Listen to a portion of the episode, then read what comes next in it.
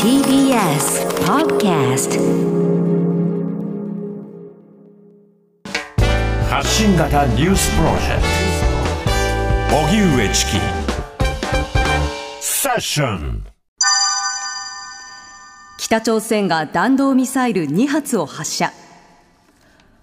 防衛省によりますと北朝鮮は今朝7時47分頃と57分頃北朝鮮東岸から短距離弾道ミサイル2発を相次ぎ日本海に向け発射しました。2発とも最高高度は50キロ程度でおよそ350キロ程度飛翔し日本の EEZ 排他的経済水域の外に落下したと推定され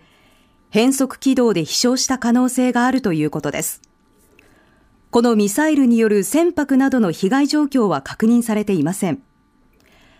相次ぐミサイル発射を受け、松野官房長官は、今後核実験などを含め、さらなる挑発行為の可能性はあるとした上で、アメリカ、韓国などと緊密に連携しながら、情報の収集、分析、警戒監視に全力を挙げるとコメントしています。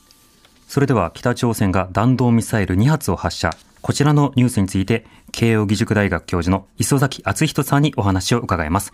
磯崎さん、こんにちは。はい、お願いいたします。お願いいたします。お願いします。まず、今朝のミサイル発射、どういったものだったんでしょうか？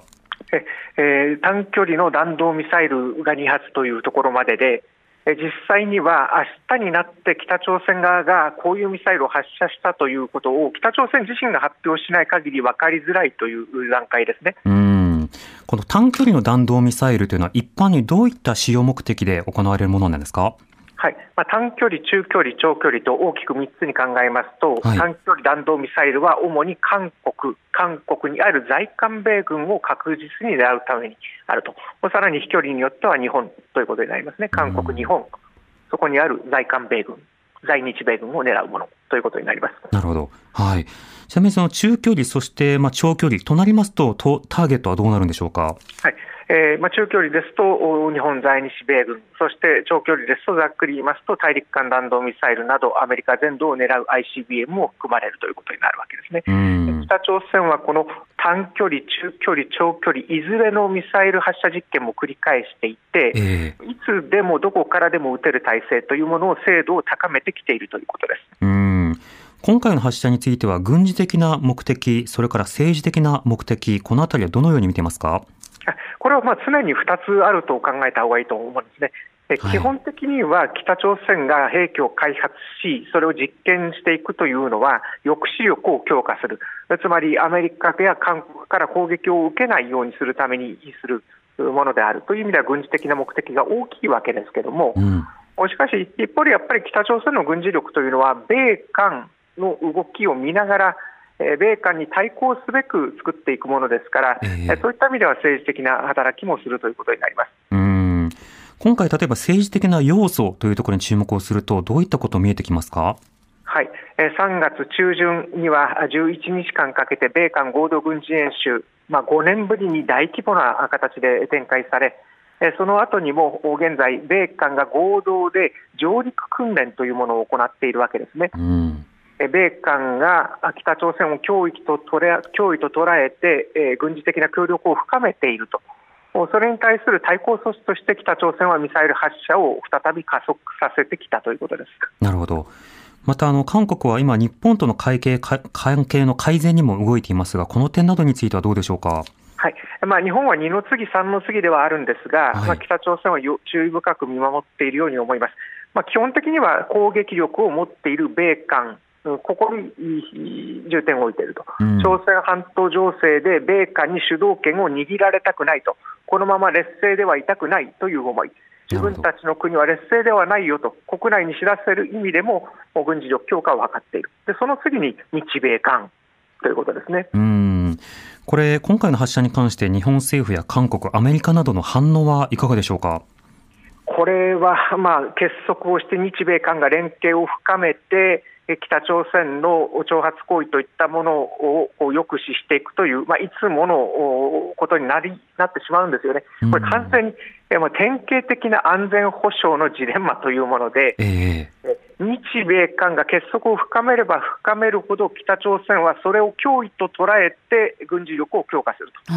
もう北朝鮮が軍事力を強化してミサイル発射などを行えば、さらに米韓、そして日米韓が協力、結束を深めるということですね。えー、うんまあ、エスカレート、あるいは緊張が高まっていく、しかしそれは止めることが難しいということになるわけですか？はい、それが止まる兆候というのは、全くと言っていいほど見えてこないですね。軍事力強化は進むということになります。なるほど。一時期あのトランプ外交の際に北朝鮮とパイプを作ろうとした際というのはどうだったんでしょうか。そうですね、あの時は2017年までに ICBM・ 大陸間弾道ミサイルを完成させて、2018年から一気に台湾に持ち込もうとして、まあ、それが一定程度の成果をもたらして、米朝首脳会談に至ったわけです。はいあの米朝首脳会談がシンガポールで行われた2018年は、一発も北朝鮮ミサイル撃っていないんですよ。うんそういう意味では外交というのは非常に難しい相手なんですけども、えー、北朝鮮との外交を模索することが全くの無駄かというと、そうではないようにも思います。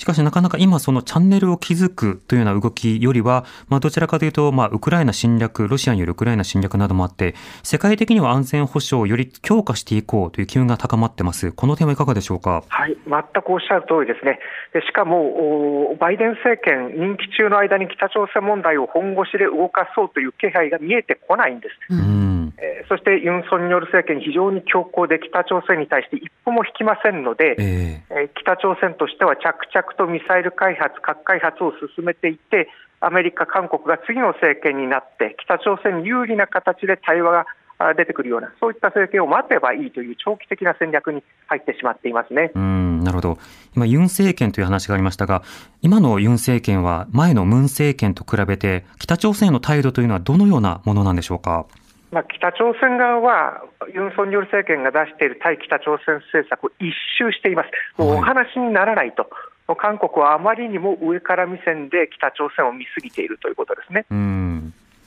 この北朝鮮側の国内、あのミサイル発射続いていますけれども、経済状況であるとか、まあ、国民の状況などはどうなんでしょうか？もう長年にわたる経済制裁、構造的な問題もあって、長年にわたって北朝鮮は食料不足に悩まされているんですね。うんえー、しかし、ここにきて中国がウィズコロナに移行する中で、えー、北朝鮮もそのうち国境を開いて、中国から化学肥料肥料などを輸入して、えー、農業の活性化などにつなげたいという思いはあるようなんですけどもね。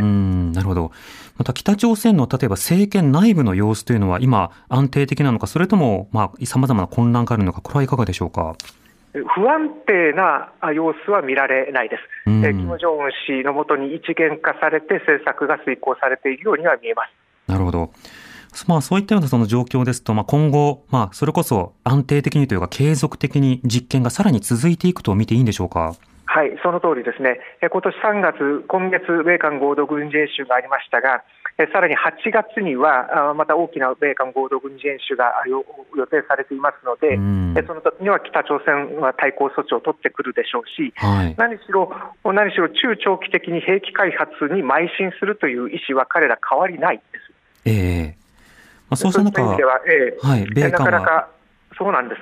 それに対して米韓が結束を強め、そこに日本が乗るという、これの安全保障のジレンマが続くということになりますね。えーまたさらにその日本、そしてオーストラリアなど、あの様々な国に幅を広げて今後演習や共同の拡張をしていこうという方針があります。この点はいかがでしょうか？そうですね。そうならざるを得ないんだと思います。日米韓としては。えー、でそれに対して北朝鮮は長期的に向き合うということですね、えー、北朝鮮が有利な形で対話が行われないんであれば、着々とミサイル開発、核開発を続けますよということを、もうすでに始めているということです。うんなおあの岸田現政権の北朝鮮政策というのはどう見てますか？まあ、基本的に安倍政権から、そして菅政権からのこう延長上にあると継承しているというふうにおっしゃっているわけで、えー、ミサイル発射がされるたびに、まあ、遺憾であるということを強くおっしゃるわけですけれども、うん、しかし、まあ、日本側は北京の大使館ルートを通じて抗議をするといっても、ファックス1枚送っているだけですから、えー、えー、まあ、そういった意味で、本当にそれだけで北朝鮮に物事が通じるのかどうか。そして防衛力の強化ということだけで、えー、北朝鮮のミサイル開発というものをこう中断させるといいますかね、遅らせることができるのか、さまざ、まな可能性は考えていかないといけないように思います。うんなるほるほど。条件なしで北の朝鮮の拉致問題について向き合うという発言は、これまた継承しています。この点いかがでしょうか？本当に条件なしでやってもいいのかということですね、はい、えー、むしろきちんと条件をつけて、えー、ここまできちんと北朝鮮が譲歩するんだったら、日本も北朝鮮の言うことに耳を傾けますよという条件付きの対話でないとうまく成立しないように思いますけれどもね、無条件っていうと、こう無条件対話を呼びかけたのに、北朝鮮が応じてこなかったって説明づけにはいいんですけれども、まあ、実質的には水面下できちんと積み上げていく必要があるように思います。なるほどわかりました。磯崎さん、ありがとうございました。ありがとうございました。はい、慶応義塾大学教授の磯崎敦人さんにお話を伺いました。TBS ラジオ。TBS ラジオ。荻上チキ。荻上チキ。セッション。